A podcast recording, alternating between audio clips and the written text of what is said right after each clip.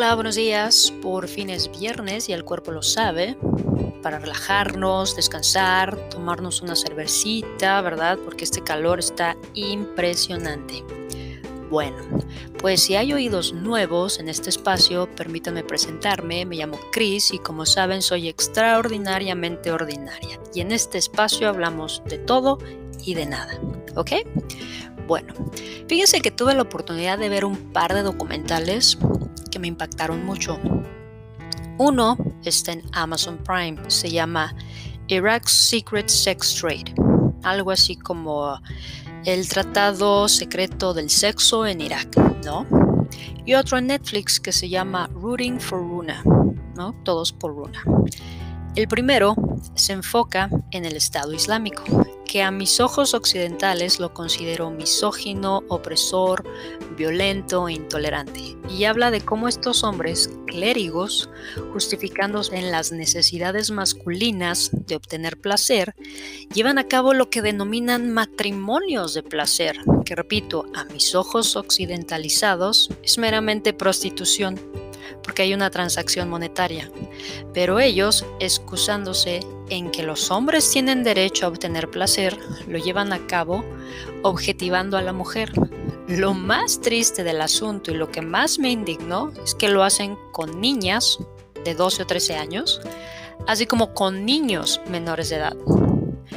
Todo eso en el Estado Islámico, sí, allá donde está la yihad, donde siempre están en guerra y hay un, ambiente bélico todo el tiempo. Ahí. El segundo documental de una niña de nombre Runa. En el 2013 la encontraron por accidente. Nació con hidrocefalia en un poblado sumamente pobre de la India.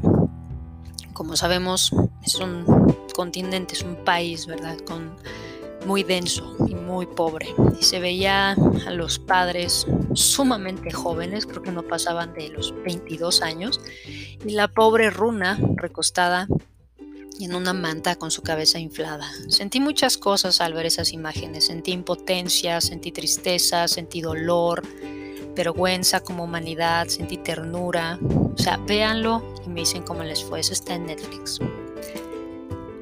Y, ¿qué más? Les platico que esta semana fue mi cumpleaños. Y aunque generalmente me pongo melancólica, irritable, porque tengo esta mala costumbre de compararme con los demás, en referencia a lo que otros han logrado y yo no, me obligué, me forcé este año a tratar de no hacer eso y mejor enfocarme en dar gracias por lo que tengo que es una familia que a pesar de que todos somos diferentes, siempre están ahí para apoyarme. Tengo a mis amigos, ¿verdad? Que me aceptan tal como soy, así toda loca y disfuncional. Y también gracias a que tengo una fuente de ingresos que hoy en día y en estos tiempos pues es una gran bendición. Porque la verdad solemos dar esas cosas por sentado. Creo que debemos aprender a valorar las cosas pequeñas porque al final son las que nos construyen, nos edifican, nos enseñan y nos ayudan a ser mejores personas.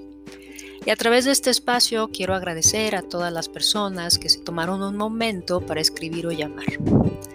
Y quiero detenerme un poco en este punto, el hecho de tomar tiempo, este concepto que creemos que entendemos, pero cuando nos piden explicarlo no logramos hacerlo objetivamente. Hoy en día todo lo queremos rápido, por no decir expreso, ¿no? Cuando realmente las cosas toman tiempo.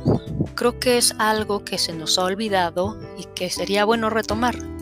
Hoy en día estamos muy apurados, viviendo sin vivir, no prestamos atención, se han ido creando abismos en las relaciones interpersonales porque nos han enseñado a enfocarnos en los resultados, en lo que tienes, porque nos han hecho creer que lo que tenemos es lo que somos, lo que se ve en redes sociales, lo que muestras, o sea, nos han adoctrinado a mirar hacia afuera y no cuidarnos por dentro.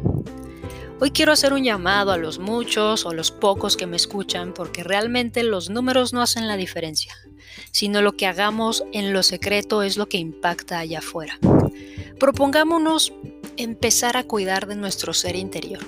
Porque sí, mis estimados, hay un ser interior que debemos cultivar y cuidar. No nada más se trata de vernos bien en lo exterior, en ir al gimnasio, a comer bien, en tener ropa bonita. Eso se ve bien. Pero también hay que cuidar nuestras emociones y nuestros pensamientos. Ya sé, la cultura actual nos empuja a vernos bien, pero nadie nos invita a cuidar nuestro interior, a identificar nuestras emociones, a trabajarlas, a sentirlas de una forma adecuada. Yo personalmente bloqueaba las emociones, las ignoraba, pero llega un punto en el que explotaba y terminaba haciéndose un ciclo vicioso. Si queremos ser personas sanas, tenemos que trabajar en todas las áreas de nuestra vida. Muy probablemente digas, o sea, ¿y a qué hora quieres que haga eso si no me alcanzan las horas del día? Bueno, pues va a ser necesario hacer una lista de propiedades, ¿no? Y de prioridades. Tal vez tengas que dejar de entrenar unos 20 minutos para dedicártelos a ti mismo en el sentido de sanar emociones, aprender a meditar, leer un libro, escuchar un podcast, no sé, pero sí considero necesario, imperativo, guion, como responsabilidad, empezar a sanarnos con la finalidad de sanar la sociedad que día a día está más quebrantada. Digo, no sé ustedes, pero creo que si empezamos a hacerlo, podríamos empezar a impactar las vidas de los demás, como que nuestro entorno empezaría a modificarse, ¿no? No, sería como un ambiente tenso de irritabilidad y siempre estar agresivos, ¿no? Creo que es una sugerencia, podremos invertir tiempo en nosotros mismos, en sanarnos, porque al estar siendo sanados interiormente, ¿verdad? Si somos personas sanas, creo que la sociedad va a estar más sana y es un trabajo en conjunto, ¿no lo creen? En fin. Eh, pues muchas gracias. Creo que eso es todo el día de hoy. No les quiero quitar de su valioso tiempo, no los quiero seguir interrumpiendo. Sé que son personas muy ocupadas. Pero no me voy sin antes recordarles que para cualquier comentario, sugerencia, queja, me pueden escribir directamente a mi correo monicacfv.gmail.com o me pueden buscar en Twitter arroba guion bajo mefietua y denle seguir a cualquiera de las plataformas en las que nos encontramos disponibles.